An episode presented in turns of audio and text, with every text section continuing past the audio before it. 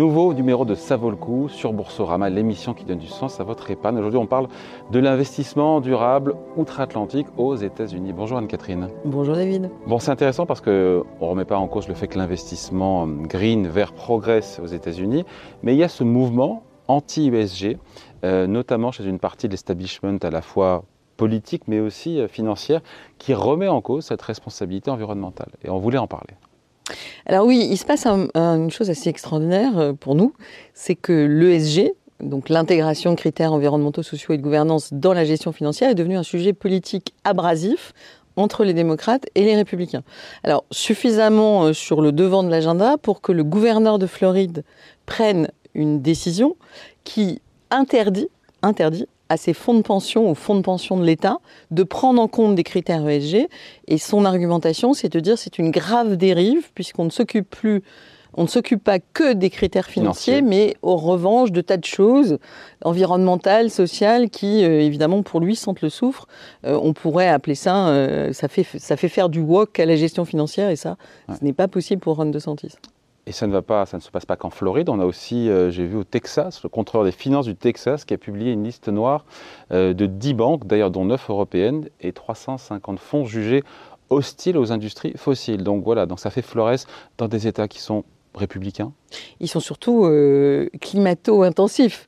C'est-à-dire qu'effectivement, ils sont républicains, mais surtout, et c'est là où c'est intéressant, c'est-à-dire qu'au Texas, c'est vraiment la question des énergies fossiles. C'est-à-dire qu'on a, euh, en Floride, c'est l'ESG en général, avec des questions euh, sociales, avec toutes les questions de Black Lives Matter, etc. Pour le Texas, qui, où Exxon a son siège social, je le rappelle, c'est vraiment comment on défend les énergies fossiles par rapport à un mouvement qui s'est répandu dans la sphère financière, qui consiste à s'engager à financer la neutralité carbone à horizon 2050. Et en principe, si on est cohérent avec soi-même, ça veut dire réduire au maximum son exposition aux énergies fossiles. Alors ça a surtout commencé avec le charbon, mais évidemment la question du pétrole est sur la table assez prochainement. Et donc la logique du Texas, c'était de dire, écoutez, si vous voulez exclure le pétrole, eh ben, nous, on vous exclut. C'est-à-dire qu'on ne... On, vous, on boycotte ceux qui boycottent. On vous travaillera plus avec vous. Donc ça veut dire, on ne fera plus d'émissions euh, obligataires. Enfin, en gros, on vous blacklist. Alors on parle quand même de BlackRock, de BNP Paribas, du BS, de Crédit Suisse, de Nordea, donc c'est-à-dire des grands acteurs mondiaux de la gestion d'actifs. Et, euh, effectivement, euh, ça a euh, fait réagir, on va dire, ceux qui avaient pris des engagements climat jusque-là assez, assez forts. Donc Texas, Floride, Virginie occidentale, voilà. Il y a aussi le Nevada, il y a aussi le Kentucky. Enfin, en gros, il y a, il y a vraiment une espèce de, de, carte qui se dessine de, en gros, les pro-Trump, et le Parti républicain est aujourd'hui très pro-Trump, qui est aussi pro-fossile, qui est aussi anti-climat. Et aujourd'hui, c'est devenu un enjeu politique majeur. Ce qui est finalement euh, une bonne chose, parce que ça doit être un enjeu politique majeur.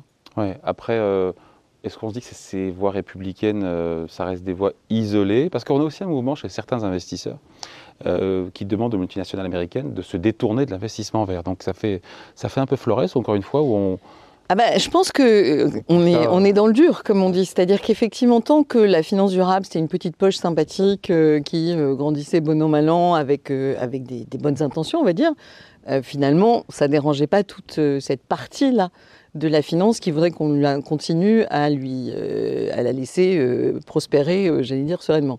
Là, on est sur quelque chose de très différent et ça a commencé sur le climat et sur les énergies fossiles, c'est-à-dire de dire la finance durable, elle doit servir à réorienter les flux financiers massivement à l'échelle de la planète vers des modèles durables, c'est-à-dire le moins possible intensif en carbone, mais aussi mieux disant sur des questions sociales et environnementales. Donc, en gros, c'est quand même une vraie remise en cause d'un modèle de capitalisme incarné par les GAFAM ou par Exxon, par exemple.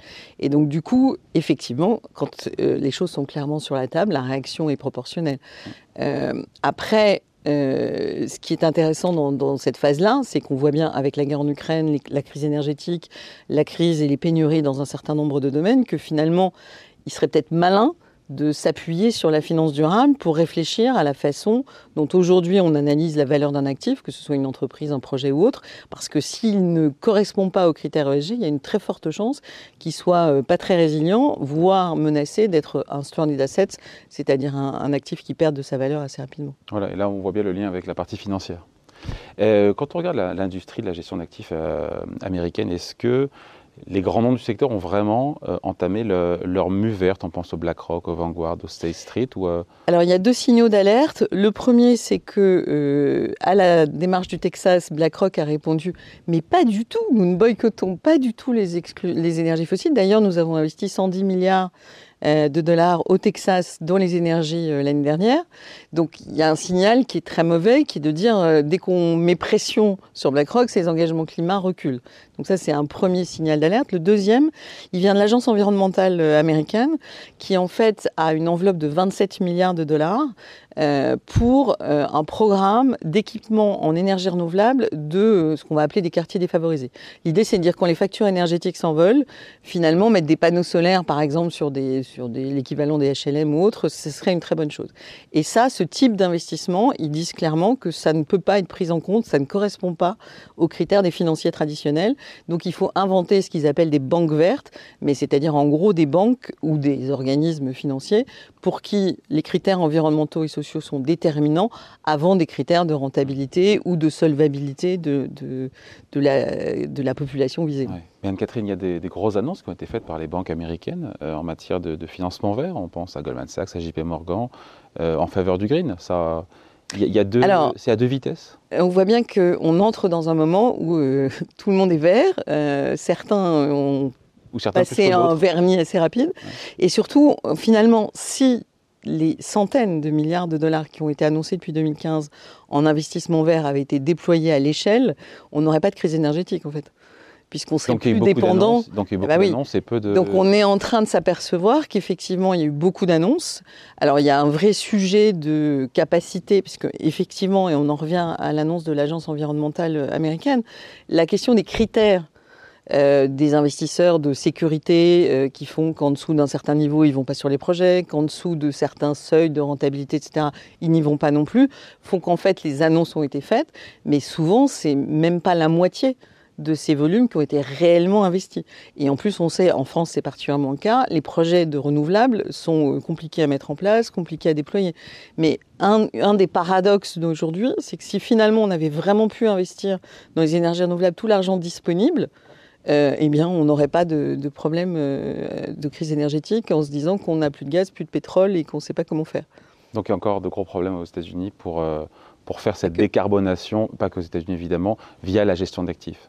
Oui, le sujet il est là en fait. Hein. Le principal sujet, et on arrive bientôt à la COP 27, c'est qu'aujourd'hui, la politique climatique des États-Unis est plus que sujette à caution. Ils n'ont pas du tout entamé euh, le chemin nécessaire pour qu'on arrive vraiment à réduire drastiquement euh, leurs Certains émissions. États, si, on pense à la Californie ou pour le. Oui, mais à l'échelle du pays, c'est pas le cas. Et puis il n'y a pas du tout de remise en cause non plus du mode de vie américain à base de voitures euh, très très carbo-intensives, à base de, je prends je Voitures électriques qui seront euh, obligatoires euh, en Californie Alors, euh, le problème de la Californie très récent, c'est qu'effectivement, ils ont mis des voitures électriques partout, sauf que là, ils, ont, ils cumulent canicule, méga-feu, etc. Donc, ils ont un problème d'électricité. De, donc, ils ont demandé aux utilisateurs de voitures électriques de ne pas recharger leur voiture.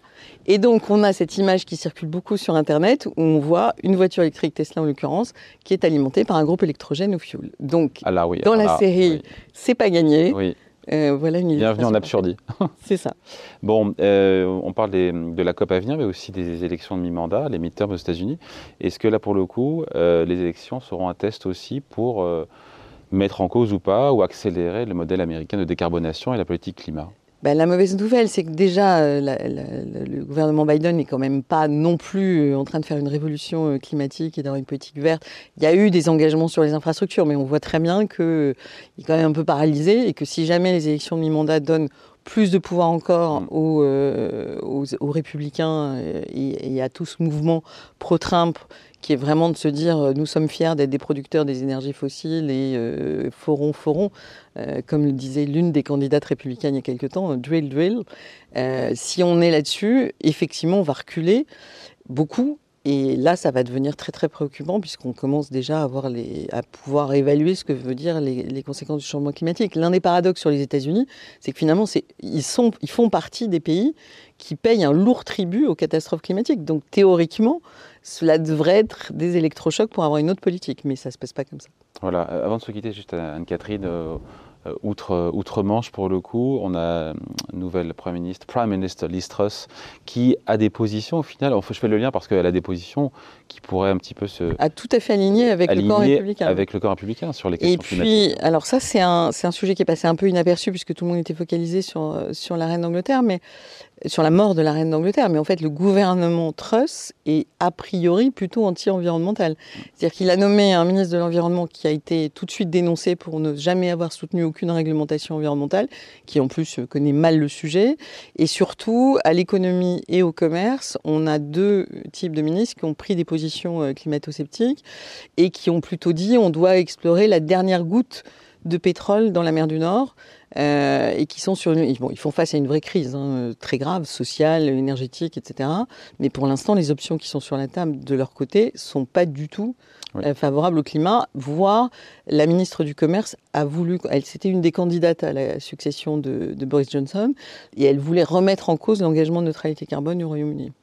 Voilà, donc en tout cas, explication, décryptage, signale Catherine Husson-Traoré, directrice générale de Novetic. Merci beaucoup. Merci à vous. Ça vaut le coup, on revient la semaine prochaine sur Boursorama.